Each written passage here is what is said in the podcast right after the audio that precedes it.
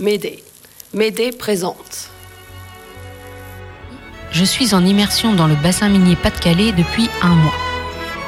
120 km de long, 12 km de large, 1,2 km de profondeur. Deux siècles d'exploitation intensive du charbon en transition brutale suite à l'arrêt des mines de 1960 à 1990. Depuis 2012, ce site est inscrit au patrimoine mondial de l'UNESCO. Au même titre que les pyramides d'Égypte et le Taj Mahal, qui disent sur l'Internet. Il était généreux comme ceux du pays, et je lui dois ce que je suis.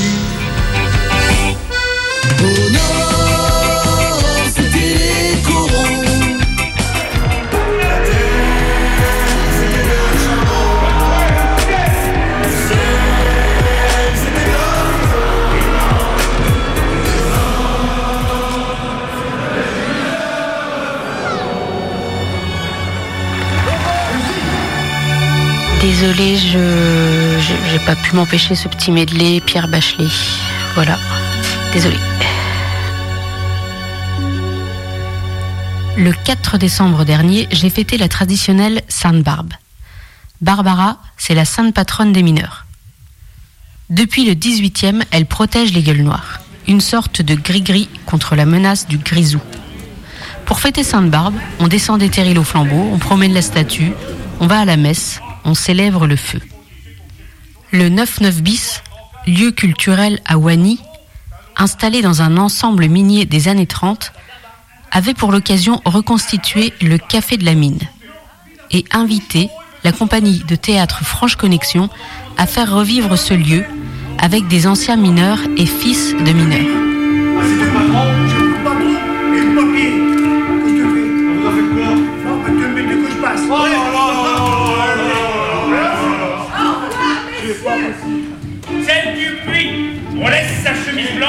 Son chapeau tyrolien, on enfile son bleu, après le bus horizontal, le bus vertical. L'ascenseur, on s'entasse et on plonge pour 8 heures. On a encore le goût du café sur les lèvres.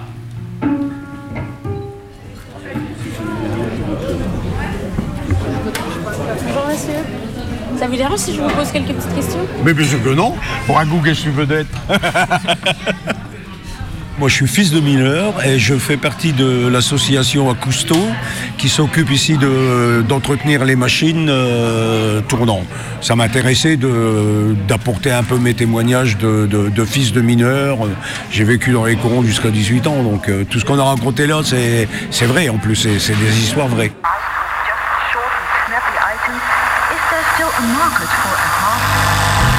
Commençons par le commencement, c'est-à-dire euh, le début.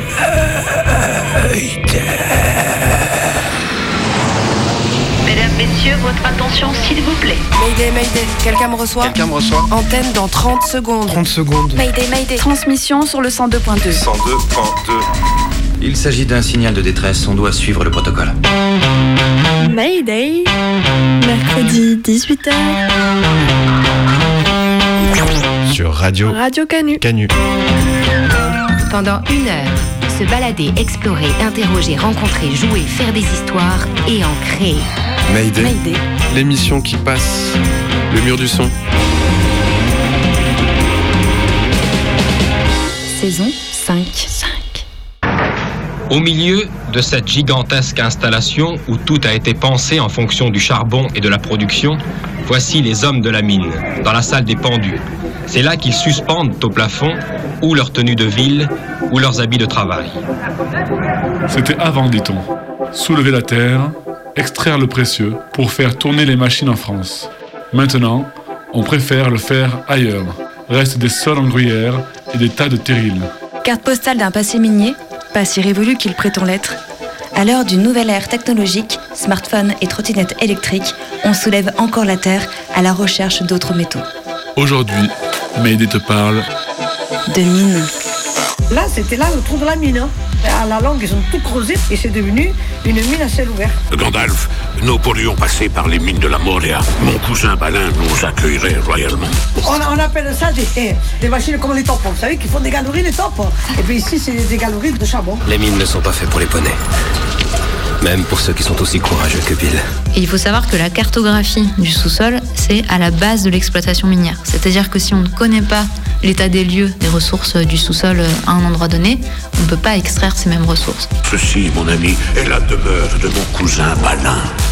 Et ils appellent ça une mine. Une mine Ce n'est pas une mine. C'est un tombeau. Une des dernières mines en France, c'est la mine d'or de Salsigne, qui est très connue pour les dégâts environnementaux qu'elle a causés et qu'elle continue à causer. Elle ferme début des années 2000. C'est ensuite la descente, ponctuée par le bruit sec du couvercle qui verrouille la paroi. La vitesse de la cage est de 12 mètres par seconde. En un instant, vous êtes transporté du jour au fond, non sans une certaine émotion.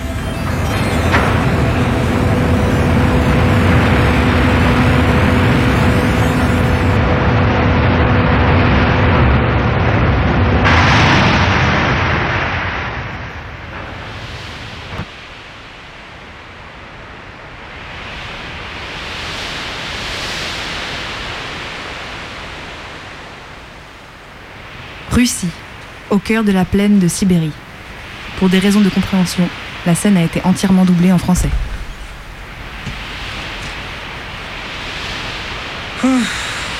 Bon, alors qu'est-ce qu'on fait? On l'achète ou pas cette mine? Bah fais-moi confiance. Tu n'as rien de remarqué de particulier en arrivant tout à l'heure? Bah non quoi. Les chaussures du proprio? Bah quoi les chaussures Eh du ben elles proprio? sont exactement de la même couleur que ton bonnet. Ah bon? Eh, c'est un signe. Faut qu'on achète, y a plus à réfléchir. Hmm. Ouais, t'y connais rien en fait. hein. Ouais, c'est pas bien compliqué non plus. Ah bah tiens, le proprio il arrive là. Alors, messieurs, dames, est-ce qu'on va faire affaire?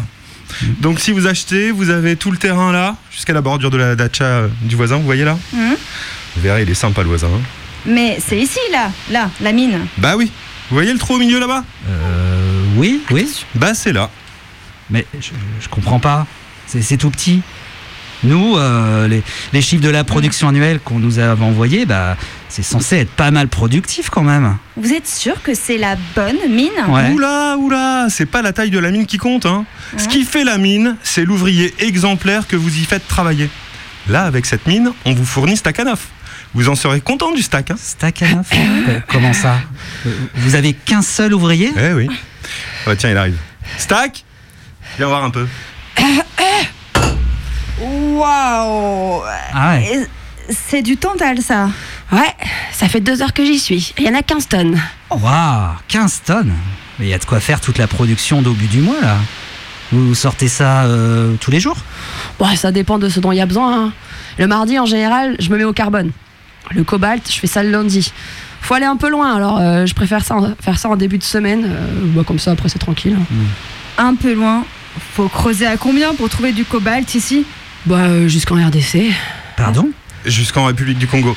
Je, je sais plus combien on est de, de la République du Congo, mais il y a- il y, a un peu de route. Euh, un, un stack. Ouais, c'est pour ça que je fais ça le lundi, je viens de le dire. Vous comprenez pas le russe ou quoi? Attends, mais vous creusez jusqu'en RDC Bah, pour le cobalt, oui. C'est là-bas qu'il y a les mines de cobalt. Ah bon? Bah, ok, très bien alors. Ok. Et vous pouvez nous avoir quoi d'autre Bah, quasiment tout. hein. Le lithium, c'est facile, il y en a presque partout. Australie, Amérique du Sud et en France aussi. Ils l'exploitent pas en France du coup, ils s'en rendent pas, même pas compte là-bas. Mais euh, dites-moi, vous avez l'air euh, en forme euh, malgré tout ça là? Vous êtes pas un peu fatigué, non? Vous dites ça à cause de ma voix Non, non, vous inquiétez pas. Je parle comme ça depuis l'époque où c'était du charbon que j'extrayais. À l'époque, je carburais sévère. Le 31 août 1935, j'avais sorti 102 tonnes en 6 heures de Ça, travail. c'est mon stack, ça. Bon, c'est vrai que ça a laissé un peu des traces. hein. Mais là, avec les minerais, je le prends cool. Je me limite à 60 tonnes par jour et je suis en pleine forme. Hmm. Et du néodyme, vous pouvez en avoir du néodyme? Ah oui. Parce que là, c'est un peu la pénurie et on a vachement, on a vachement besoin pour des missiles et les avions de chasse. Ouais, ouais, ouais. euh, pour ça, je vais en Chine. Ils m'aiment bien là-bas. Vous y allez en creusant aussi Bah, euh, ouais, comment vous voulez que j'y aille? Ah non, non, non. mais- Ok, ok. Par contre, je vous préviens, quand on importe du néodyme, ça passe pas inaperçu. hein. Ça va se savoir que vous augmentez une production d'armement. Non, mais pour ça, on fera comme les Français. On dira que c'est pour faire des éoliennes.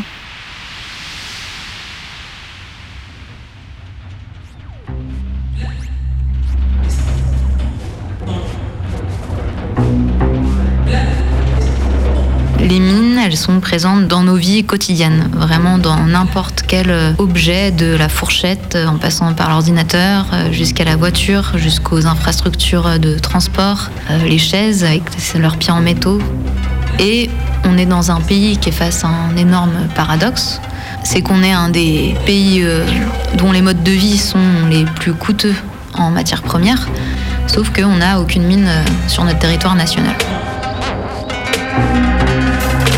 Je suis Pauline. Tout ce que je raconte aujourd'hui, c'est issu de la thèse que je réalise depuis 4 ans sur euh, la question du renouveau minier et euh, d'un des permis miniers qui en découle, euh, qui est le permis de Couflan-Salou en Ariège.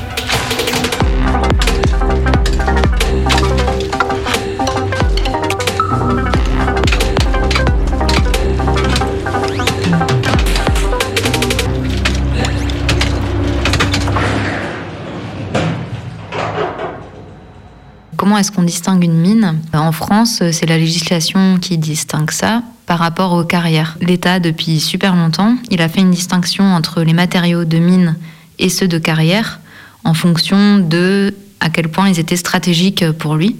Donc typiquement l'acier, le charbon. Ça veut dire que, par exemple, vous êtes propriétaire d'un sol quelconque, vous n'avez pas le droit d'exploiter euh, ces métaux et vous êtes obligé de demander une autorisation à l'État qui prend la forme de ce qu'on appelle une concession. Alors que pour les carrières, pour le granit ou n'importe quelle autre roche, tout propriétaire privé a le droit d'exploiter. Actuellement, on n'a quasiment plus aucune mine sur le territoire français, puisqu'elles ont toutes fermé à partir euh, du milieu du 20e, on va dire, jusqu'au début des années 2000. Et actuellement, les seules mines qui restent, ce sont des mines de sel et une mine de bauxite dans l'Hérault.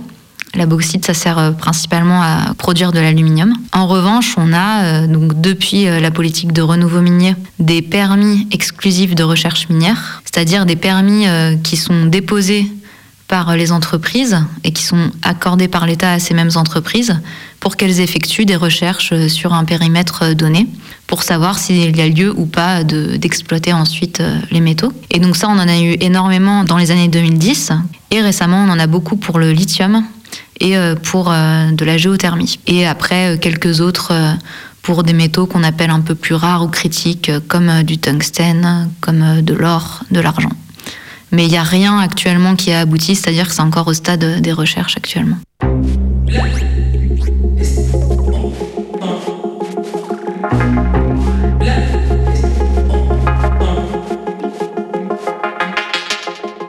L'enjeu du renouveau minier, en tout cas tel qu'il est formulé par l'État, c'est principalement euh, numéro un la transition énergétique, mais c'est aussi euh, tout euh, le secteur de l'intelligence artificielle et des nouvelles technologies qui demande de plus en plus de métaux, et le fait qu'on ait à l'échelle mondiale une espèce d'évaluation du niveau de vie de toute la population qui fait que tout le monde a besoin de plus en plus de métaux pour vivre comme les Occidentaux, on peut dire.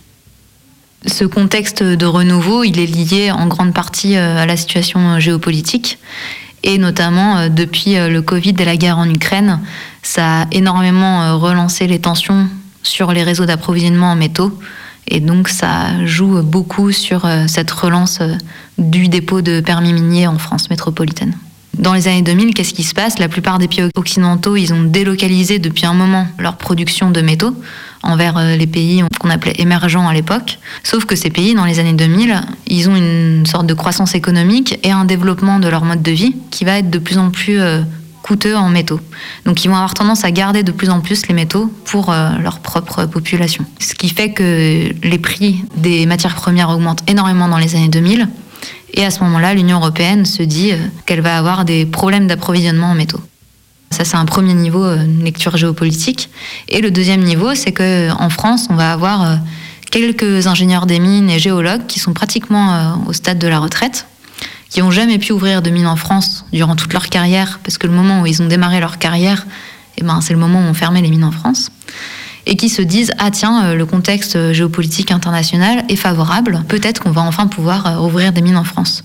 Et donc eux ils vont commencer à faire euh, du lobbying euh, au sein de l'État français auprès euh, des administrations, sachant que certains d'entre eux en font partie aussi, pour euh, promouvoir euh, ce renouveau minier.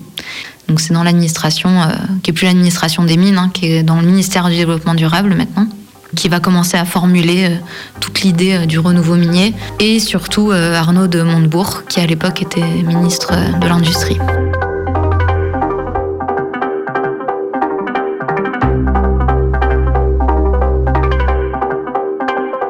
Finalement, ce qu'on distinguait comme le public d'un côté et le privé de l'autre était assez entremêlé.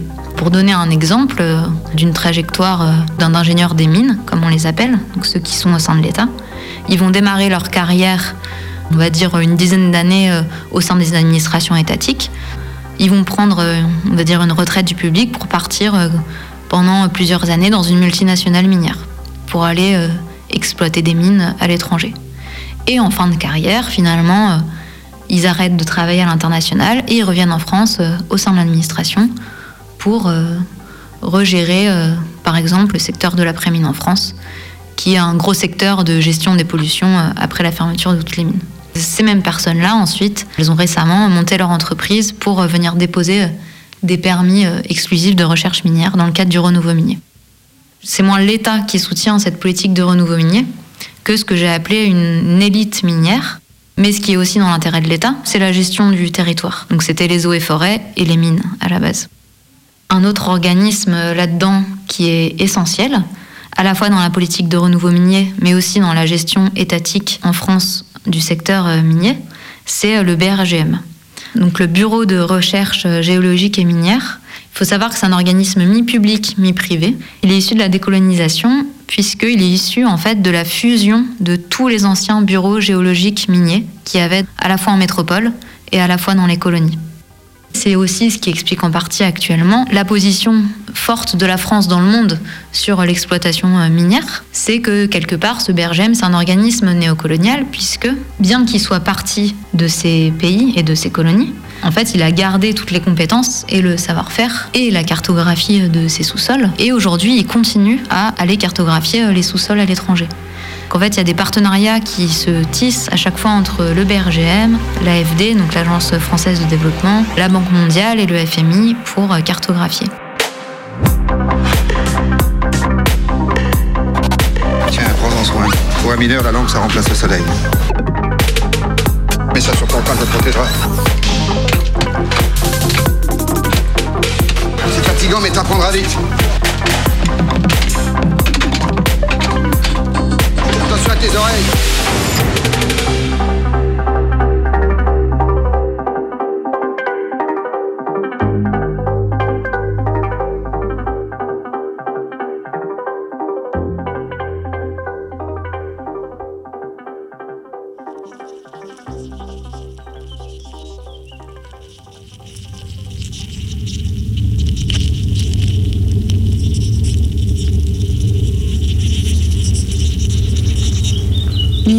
Ni ailleurs. Mine. De fer, de cuivre, de zinc. Mine. De tungstène, de manganèse, de lithium. Pour fabriquer. Des TGV, des smartphones, des batteries de voiture. Des voitures électriques. Des enceintes. Bluetooth. Ou pas. Bluetooth. Lion. Du lithium. Partout et des mines. À ciel ouvert. Pour la transition énergétique. Verte. Des mines de lithium en Australie. Au Chili. En Bolivie. En Argentine. En Chine. Au Congo. En Serbie. Et de la prospection. En Espagne. Au Portugal. En France. En Bretagne. Dans la baie d'Audierne. Pour la transition énergétique. Verte. En recherche. Du lithium pour Stocker l'électricité. Des ordinateurs portables. Des tablettes numériques. des smartphones Des trottinettes. Électriques. Des vélos. électriques, Des tondeuses. À barbe.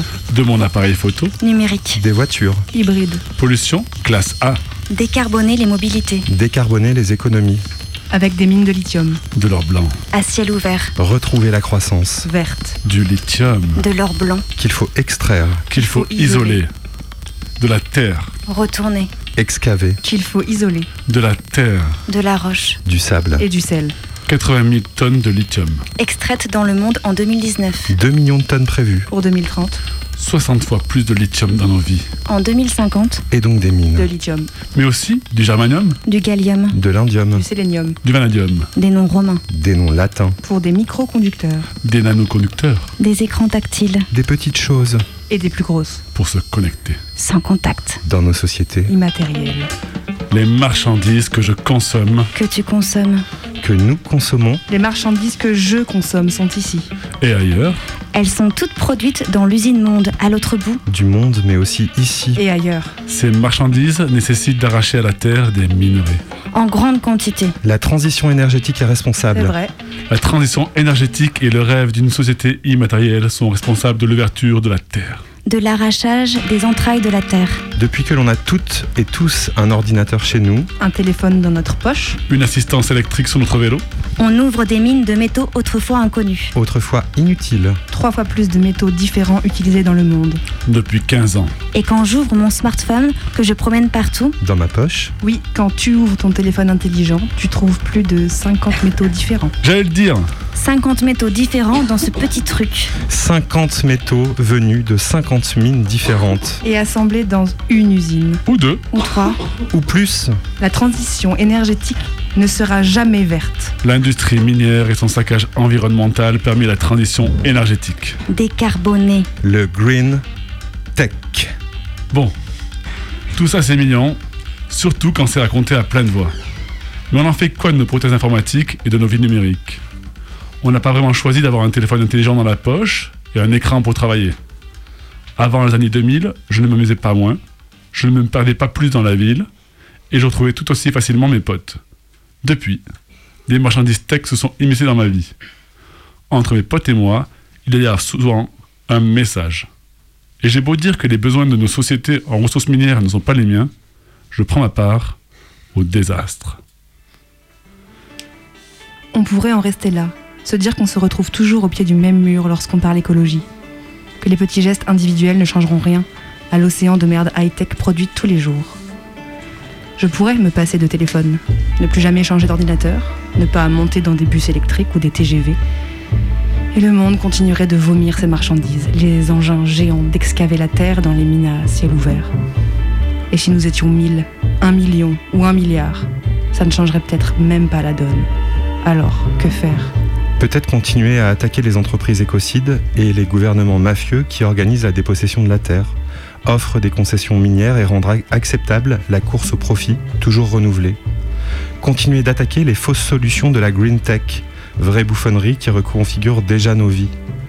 Ne rien retenir des discours ridicules de sobriété énergétique scandés par des ministres en doudoune et s'atteler à construire et souten- soutenir partout où l'on peut celles et ceux qui se défendent du productivisme ambiant pour ne vivre qu'avec ce qui a déjà été sorti de terre. C'est à ce prix que s'entend ce slogan. Les Les mines, mines, ni ici, ni ailleurs. De l'or, de l'or jaune, étincelant précieux. Ce peu d'or suffirait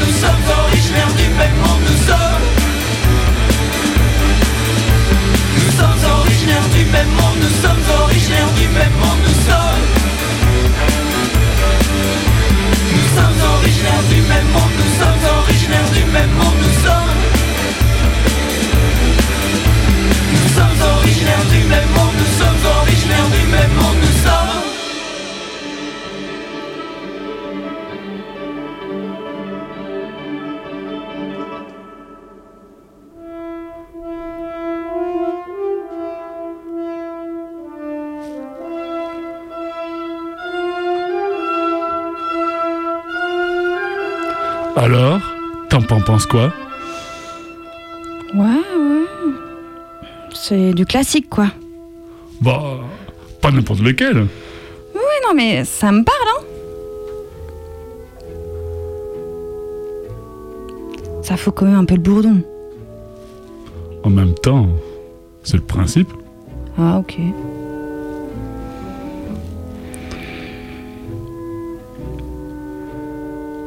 C'est connu, non? C'est la Saint-Symphonie de Brahms. Je me suis dit que pour un hommage, ça marchait bien. Un hommage? Ben oui, au mi mineur.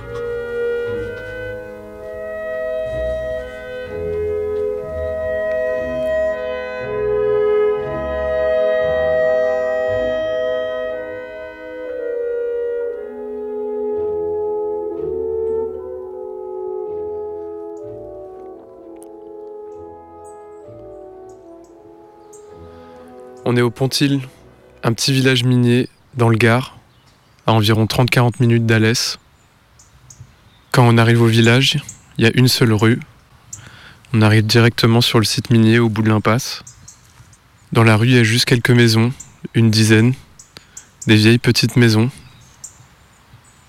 En sortant du village, je vois un wagon de mine avec des cailloux dedans. C'est un sanctuaire en hommage aux victimes de la catastrophe du Pontil. Le 18 décembre 58, neuf mineurs, âgés de 20 à 54 ans, sont morts. Sur la stèle de commémoration, il y a marqué Il était 5h30 lorsque le hurlement lugubre des sirènes donna l'alarme.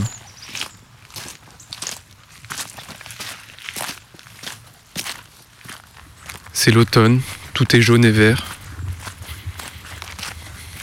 Un panneau qui dit accès interdit au public, risque d'effondrement.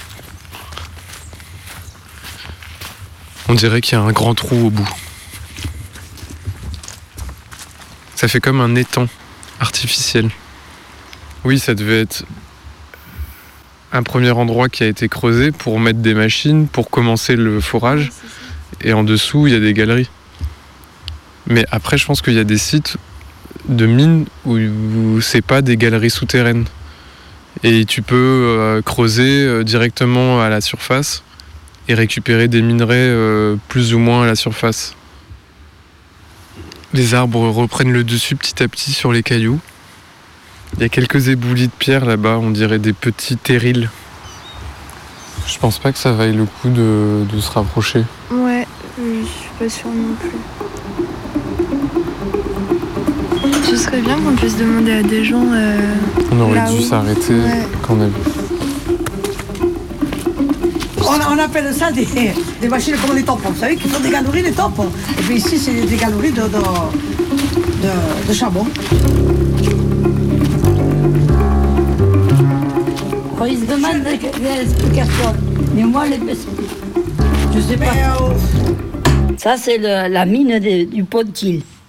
Mon mari était ouvrier de là. Il habitait là avec ses parents. Il a fait les Oules, il a fait le Ricard, le Pontil, Saint-Foram. Et puis, quand il a eu sa retraite, euh, il a pris sa retraite. Mais en plus, il avait le, charbon dans les poumons. Et ça, ça part pas, ça. Et on meurt de ça. hein. Moi, il, y a trois ans qu'il est, il est décédé. J'ai travaillé, mais pas à la mine. Ma soeur a travaillé à la, place, comme on appelle. Les femmes, il y, avait aussi pour les femmes, mais pas ici. C'était des travailleuses de, la mine. Elles faisaient le tri. Le tri de le vrai charbon et le faux. Parce que le, charbon, il brille. Et le faux ne brille pas. Mais moi, non, j'ai pas. J'ai fait les vendages, j'ai fait fraises. Je me suis placée à l'aise chez euh, un marchand de vêtements, les patins. Et j'ai resté jusqu'à tant que je me marie pas. Puis voilà. Et puis alors j'ai eu des enfants. là, les gens disaient femme de mineur, femme de seigneur. Ça, ça veut dire que bon, ben voilà, vous travaillez, mais vous restez à la maison et, vous élevez vos enfants. Mais euh, il y en a quand même, quand ils ont beaucoup des enfants, c'est pas des femmes de seigneur, hein, je vous garantis. à votre droite, il y avait des maisons, il y avait un, un café et il y avait des cités. C'était le Pontine, voilà. Oh, c'était vivable avant, hein. C'était super. Et moi, j'y étais. moi, je servais. Je servais les mineurs. Ils venaient boire quand ils sortaient ou quand ils allaient travailler. Il y avait la première séance, la seconde, même à la nuit. hein, ben, ils travaillaient à 9h du soir, ils partaient, ils arrivaient à 6h. Il y avait- là, c'était une boucherie avant. Il y a les écoles. Il y avait un terrain de foot. Oui, il y est encore. hein. Mais il n'y a pas de joueurs. Ils sont tous en retraite. Tous les dimanches, il y avait un foot. Ils se rencontraient, mais enfin, vous savez, il y avait le café de là et le café de la Fenadou. Les jeunes, ils allaient. De là à là-bas. Voilà. ah ouais, c'était magnifique avant. Mais maintenant, il n'y a plus rien. Et avant qu'ils ferment, ils, invitaient les jeunes à descendre au fond complètement. C'est dans le noir. Comme si vous descendez à un puits. Parce qu'ils l'ont fermé et puis ils ont fait une découverte, comme on appelle. Ils ont travaillé en plein air, à porte.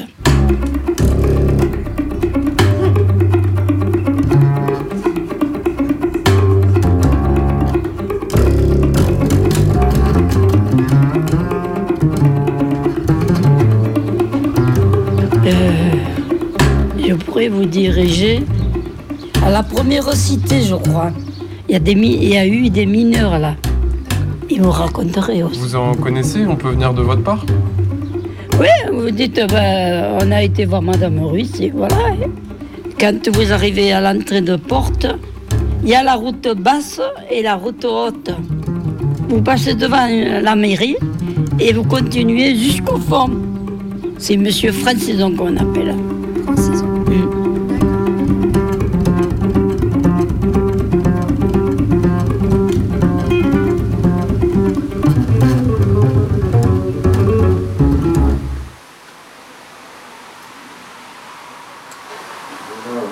deux téléphones. Merci beaucoup.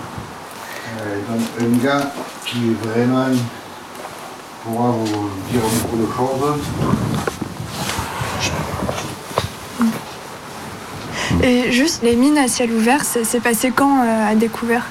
Pour mieux fermer le fond, ils ont ouvert les mines à ciel ouvert pour faire mieux passer la pilule, sachant que, ça fermerait après aussi. Comme ils ont fait pour les. Ils, faisaient des, boîtes bidons, euh, enfin des boîtes bidons, pas, trop bidons, il y avait les câbles de Lyon. Les câbles de Lyon qui- qui les ont subventionnés et tout, c'était pour faire que les mineurs aillent travailler là-bas. Et les câbles de Lyon, ils ont fermé avant les mines. Ok, Voilà. Et plein d'autres petites boîtes euh, et tout quoi. ok. Et la mine à ciel ouvert, elle est juste à côté de Porte, là, c'est ça? Oui, oui. Comment on peut y aller là? On peut aller à pied? Non, il y a des pistes, tout ça, mais vous verrez, il n'y a rien. Tout a été reboisé, tout. C'est sûr et certain. Bon, bah on verra. Merci. Merci de votre accueil en tout cas. Au revoir. Bonne journée. Au revoir.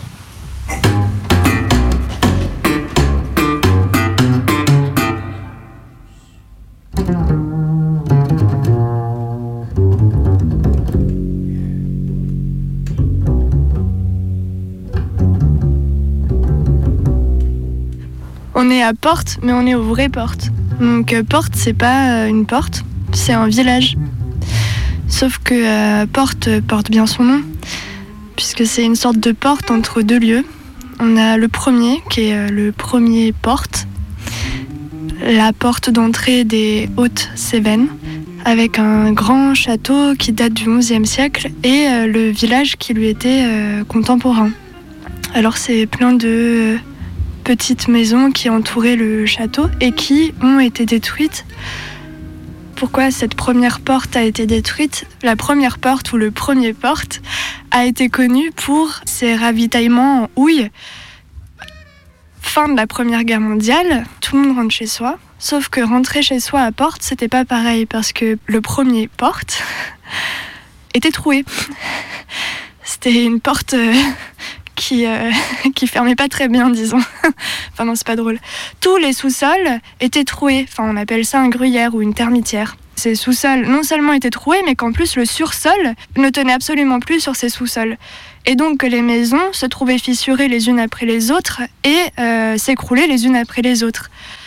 Et là, euh, les entreprises minières étaient euh, bien embarrassées et ont décidé de dire aux habitants de Porte, alors je sais pas très bien comment on les appelle, les portiens, les porteurs, les portières, de euh, quitter Porte. Ce que plusieurs habitants mineurs ont décidé de, ne pas faire et euh, ont été, à la suite de leur refus, licenciés de la mine de Porte.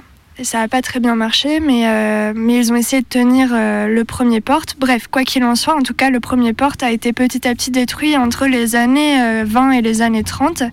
Et euh, le village a été déporté ailleurs, une centaine de mètres plus loin, pour constituer un deuxième porte.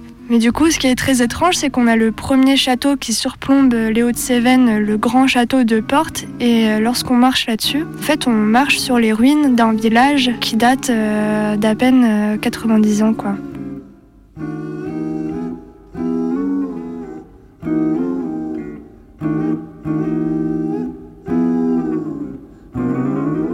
Voilà, le nouveau porte s'étend sur deux rues.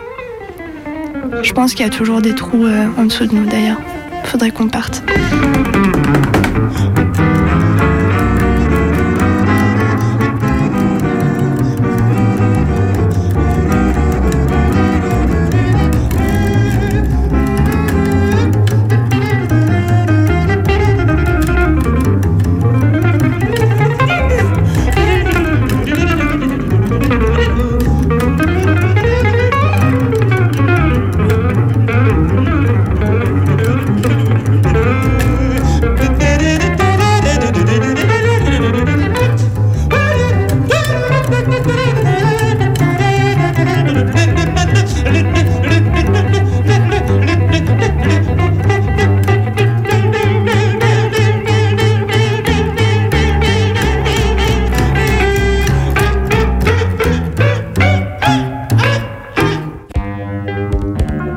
Mayday présente Talk Show. Talk Show.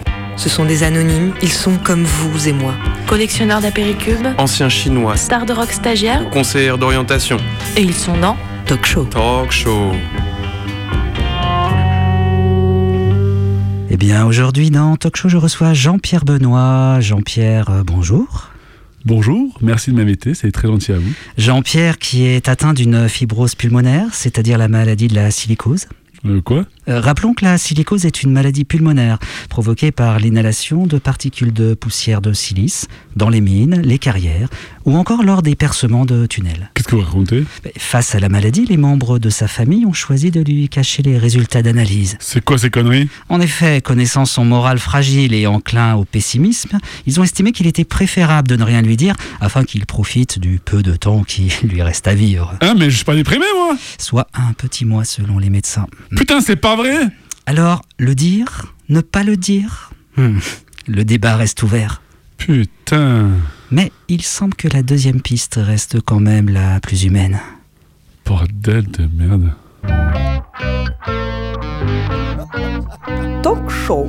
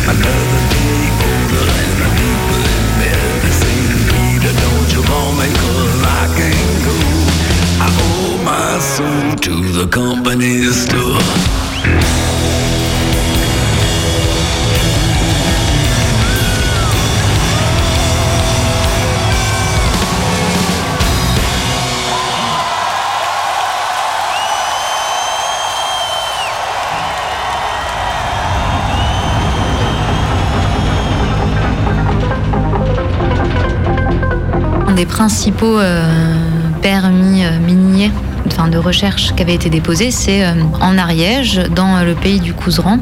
Et c'est le permis minier dit de Couflance-Salot, qui est situé au fin fond d'une vallée très enclavée, à la limite avec la frontière espagnole.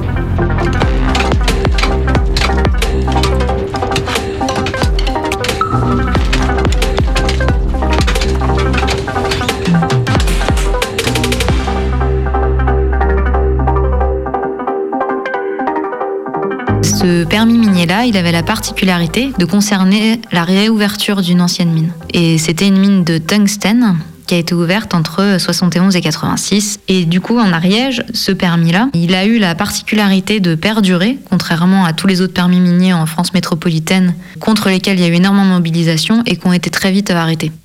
En Ariège, il y a eu aussi des mobilisations contre, mais la particularité, c'est qu'il y a aussi une association composée d'anciens mineurs et de toutes leurs relations sur le territoire qui s'est structurée pour la réouverture de la mine.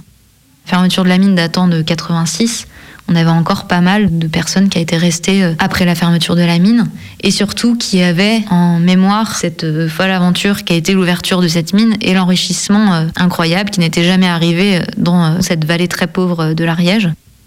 La question minière dans cette vallée, elle avait été euh, centrale. Ça a amené l'électricité, ça a amené euh, des infrastructures, ça a amené des routes. Et euh, surtout, il y a eu une vie collective au fond de cette vallée qui n'avait jamais existé jusque-là. Ce permis, comme il y a eu une opposition qui s'est structurée assez forte, il a été assez vite annulé. D'abord par une décision du tribunal administratif de Toulouse et ensuite à Bordeaux, puisque entre-temps, à chaque fois, l'entreprise et l'État avaient fait appel. Actuellement, c'est reparti à la Cour d'appel de Bordeaux. Donc potentiellement, le permis serait euh, relancé dans un an ou deux, alors qu'il était à l'état mort depuis 3-4 ans.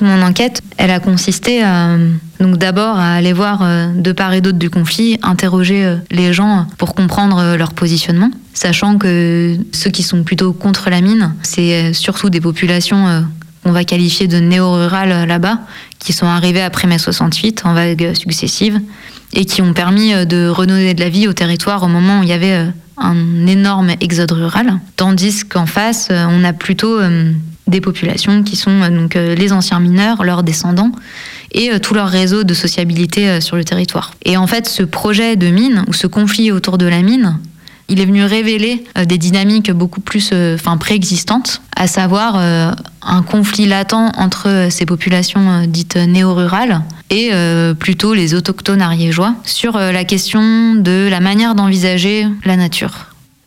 Les néo-ruraux, ils ont changé euh, l'imaginaire de la nature comme quelque chose contre lequel il fallait lutter pour euh, survivre dans des vallées euh, très enclavées où le climat est très rude, en un imaginaire d'une nature sauvage à préserver, donc du côté plutôt des autochtones et de leurs descendants.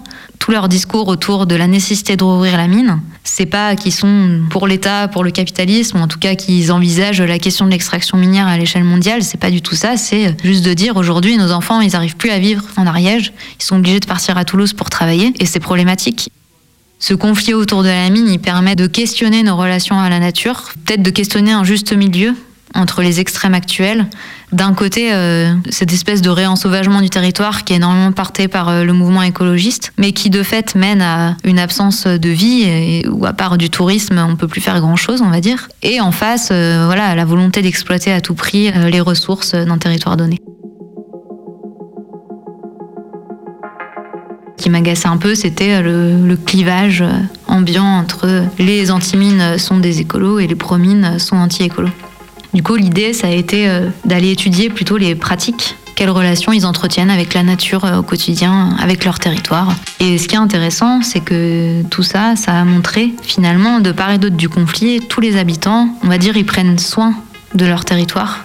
au quotidien, même s'ils vont y prélever des choses ou même seulement en s'y baladant. Ils ont une connaissance assez fine de la faune, de la flore, de ce qui s'y passe. Ils vont plutôt avoir tendance à préserver la nature euh, qui est autour d'eux, si on peut dire ça comme ça.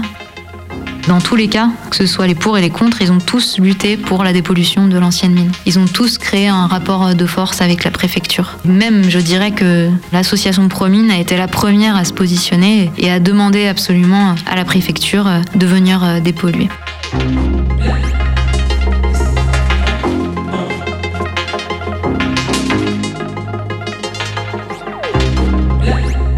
Entend beaucoup aujourd'hui d'appels à responsabilité euh, en termes euh, de crise écologique. Et l'idée, c'était aussi de cibler euh, qui sont les responsables et finalement de redonner un peu la part belle aux habitants d'un territoire, qui soient pour ou contre la mine, dans leurs actions quotidiennes, qui ont tendance à toujours le préserver. On n'a jamais des projets de destruction de la nature à cette échelle-là qui sont mis en place seulement par les habitants et c'est toujours des choses qui viennent de plus haut, que ce soit au niveau de l'État ou au niveau des grandes entreprises privées. Sur quoi j'ai travaillé avec la thèse me font me dire que c'est extrêmement compliqué de trouver une issue à toutes ces questions minières. Je pense que c'est très important d'aller au-delà juste de la position euh, anti-extractiviste et anti-mine qu'on a actuellement, qui est nécessaire parce que on ne peut pas continuer à exploiter euh, autant euh, les territoires au regard de, toutes les conséquences écologiques que ça a. Mais d'un autre côté, en tout cas c'est ma position, dans euh, des visées euh, d'autonomie, ou en tout cas de reprise euh, en main de nos vies, il y a quelque chose à réfléchir sur euh, quelles matières premières on utilise, comment et surtout pourquoi. Le problème dans les questions minières, c'est qu'on est face à des euh, compétences qui sont extrêmement complexes et qui sont détenues par euh, très peu de personnes. Et du coup, qu'on a du mal à se réapproprier. Mais aussi du fait de la législation de l'État qui empêche euh, n'importe qui d'ouvrir une mine à côté de chez lui, même si c'était des trucs à petite échelle, juste pour ses propres besoins. Ma position actuellement, c'est de d'essayer de réfléchir l'extraction minière, justement pas euh, comme le font euh, nos dirigeants, alors soi-disant de ce dont on aurait besoin pour la transition énergétique, mais qui en fait euh, correspond à juste continuer la croissance économique et donc l'exploitation infinie des ressources naturelles, mais qu'on a une véritable réflexion sur d'un côté ce dont on a besoin et de l'autre ce que ça génère en termes d'impact sur les territoires. Dans mon discours, il y a beaucoup euh. Je pense beaucoup aux carrières en fait. C'est les pierres dont on a besoin euh, pour construire nos maisons, pour euh, faire des routes. D'autant plus que les carrières polluent beaucoup moins que les mines, parce que c'est des roches qu'on trouve à l'état naturel, donc c'est beaucoup plus facile euh, de les extraire. Il n'y a pas tout ce processus de traitement chimique. Oui, il y a une réflexion à- dans des visées d'autonomie sur comment est-ce qu'on fait pour se réapproprier ces secteurs-là qu'on a complètement délaissés. Et en même temps, j'ai aucune piste là-dessus et du coup, pour le moment, euh, la meilleure chose à faire, c'est de lutter euh, contre les projets qui se font, c'est sûr.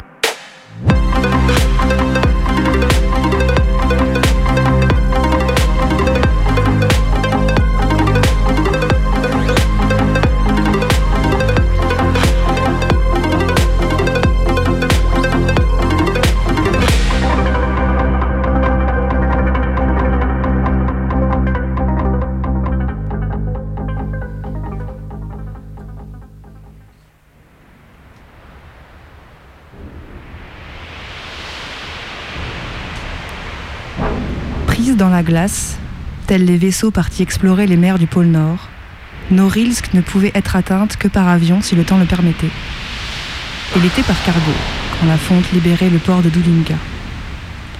En dehors de cette période, personne ou presque ne s'aventurait sur le fleuve Yenisei, lui aussi gelé. Norilsk et la péninsule de Taïmir étaient trop isolés pour le commerce, le tourisme, l'idée même de voisinage.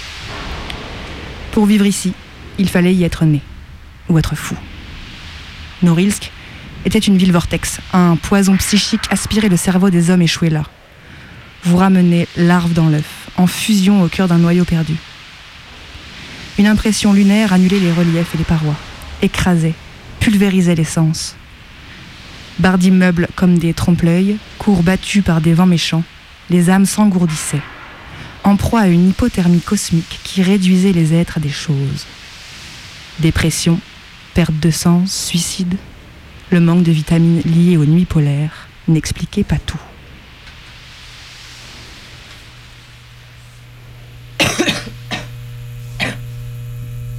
Vous vous sentez comment depuis la dernière fois? Tranquille, spécialiste?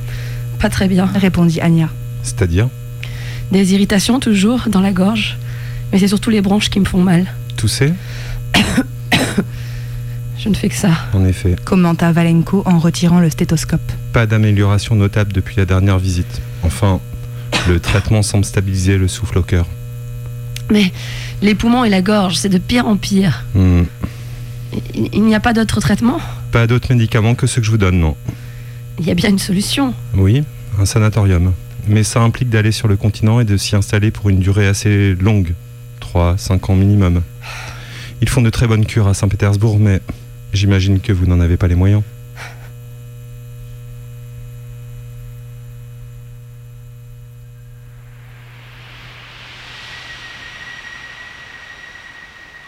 Le géologue Nikolai Urvantsev avait découvert des sources de métaux au nord du plateau de Putorana dans les années 1910, 300 km au-dessus du cercle polaire. Un siècle plus tard, le gisement de nickel-cuivre-palladium de Norilsk Nickel, le consortium. Rejetant à elle seule autant de gaz que la France, la pollution locale dépassait celle de Tchernobyl. 100 000 hectares de toundra avaient disparu, brûlés par les pluies acides autour de la ville. Dans les rues, les gens se cachaient le visage, ou se ruaient dans les entrées d'immeubles lorsqu'un nuage toxique surgissait, on ne savait d'où. Ceux qui partaient se ressourcer l'été près du lac Lama, un ancien site d'essai nucléaire, qualifiaient l'eau de minérale, pleine de métaux lourds. De l'humour russe, pour oublier qu'à 40 ans, on avait perdu une bonne partie de ses dents.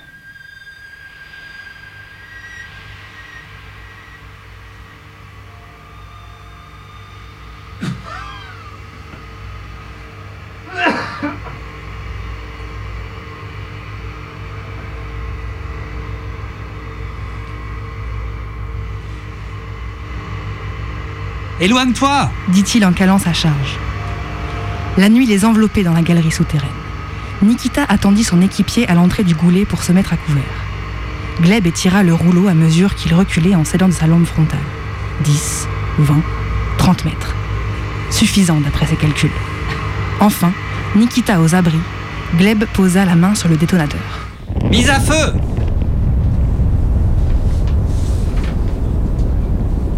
La détonation résonna loin après eux, arc-bouté contre les flancs de la baleine, et fit trembler le sol en crachant sa fumée. Ces volutes dansèrent longtemps dans le feu de leurs torches avant de lentement s'évaporer. Leur respiration était régulière sous le masque à oxygène, les fumées créées par l'explosion se dissipant peu à peu. Nikita prit les choses en main. Après sept ans d'excavation, le mineur avait développé une musculature propre au matériel embarqué pour encaisser les secousses du marteau-piqueur. Une armure de paille. Nikita perforait depuis dix minutes, sa nouvelle machine percutant la roche au-dessus de lui, quand il ressentit une terrible décharge dans le bras. Une déchirure si violente qu'il lâcha le concasseur. Un cri de douleur étouffé, l'engin qui roule à terre, un juron et pas le temps de reculer. La roche qui avait commencé à se détacher de la paroi s'affala d'un bloc sur lui et son genou, qui encaissa l'essentiel de la charge. Nikita jura tous les diables sous son masque, mâchoire soudée. Une attaque minérale pour une fracture laide à voir. L'os était à nu, sa chair rouge sang à la lumière de la frontale. La douleur le fit vaciller. Incapable de se mouvoir parmi les gravats fumants, il revint en rampant vers Gleb qui se précipitait dans le boyau. Nick, ça va? Montre, montre ta blessure, montre Le mineur se tenait la jambe, déjà pâle. Effaré par l'état de son genou, Gleb comprit qu'ils étaient dans de sales draps. L'air au fond de la mine était vicié. On y respirait avec peine en s'amouchant les poumons et il n'avait pas de contact radio, aucun moyen de communiquer avec la surface pour qu'on vienne les sortir de là. Il faudrait du temps avant qu'on s'inquiète de leur absence. Impossible de marcher, même en soutenant Nikita par l'épaule. La pente pour atteindre les secours était raide et, à cloche-pied, heures et vibrations finiraient de l'envoyer dans les limbes. Il n'avait pas d'autre choix que de prendre Nikita sur son dos. Accroche-toi et serre les dents. On va y arriver, hein. T'évanouis pas, hein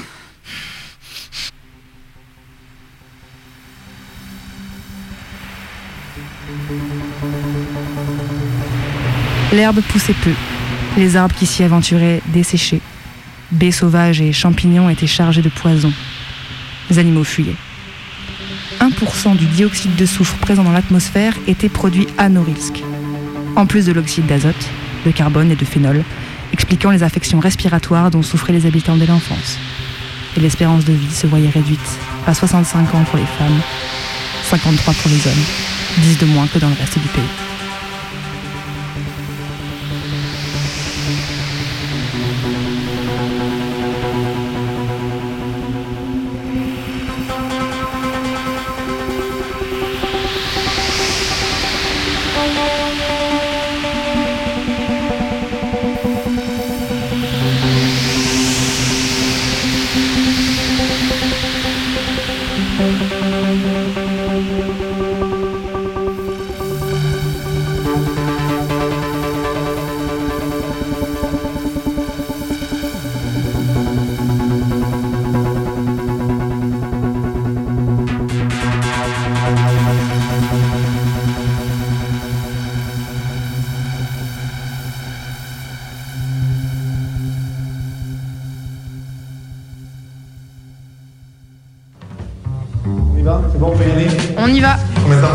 Secondes, tout le monde en place. Ok, générique de fin. Allez, c'est parti. Ouais, allez, go. Générique de fin, Mayday. Peut y aller. Allez, on y va. Allez, on se dépêche, on est un peu à la bourre. Ouais, comme d'hab, quoi. Ouais, c'est bon. Je vais faire pipi avant. Allez, il y a les camions info derrière là. Bonsoir, veuillez accueillir maintenant la dernière partie des demi-finalistes de l'émission Miss Pays francophone. Applaudissez, accueillez Amy, Betty, Cathy, Karen, Danny, Ebony, Fanny, Lily, Mandy, Cindy et Wendy. Magnifique, absolument magnifique. Et nous allons commencer tout de suite euh, avec vous, Lily, magnifique, Lily, énigmatique, Lily. Lily, ma petite Lily, je t'aime bien, Lily. Lily, est-ce que vous travaillez, Lily? Non. Est-ce que vous aimeriez travailler? Oui. Dans quel domaine? Euh, ben, j'aurais bien été speakerine, mais euh, comme je supporte pas d'être assise trop longtemps, j'ai préféré abandonner. Après, euh, je me suis dit que je pouvais être puricultrice ou couscoussière, parce que j'adore tout ce qui est couscous, graines, légumineux, ou euh, dans le syndicat, ou dans la literie, ou dans la téléphonie mobile, ou dans l'enseignement, euh, ou dans le tourisme.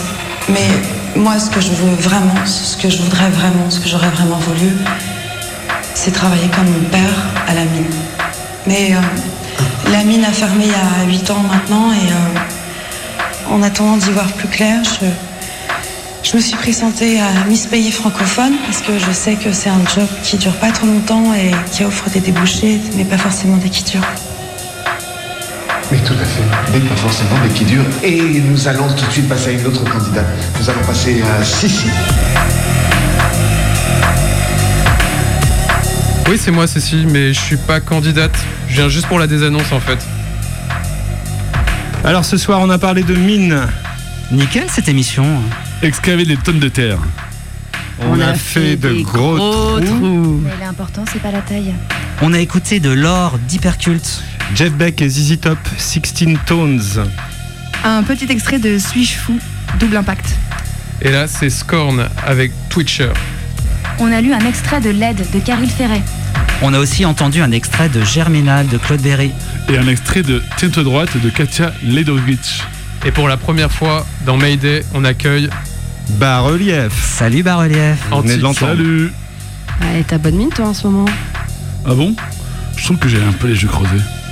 Cette émission n'aurait pas pu voir le jour sans nos 7 ordinateurs, 4 micro-enregistreurs, 6 micros en studio, 7 casques audio et plein d'autres trucs. Et donc de l'or, du cobalt, de l'argent, du germanium, du lithium et plein d'autres trucs en ium. Des gerniums, L'opium? Du baba au rhum. Bah, on va peut-être arrêter là. Dans un instant, c'est des infos.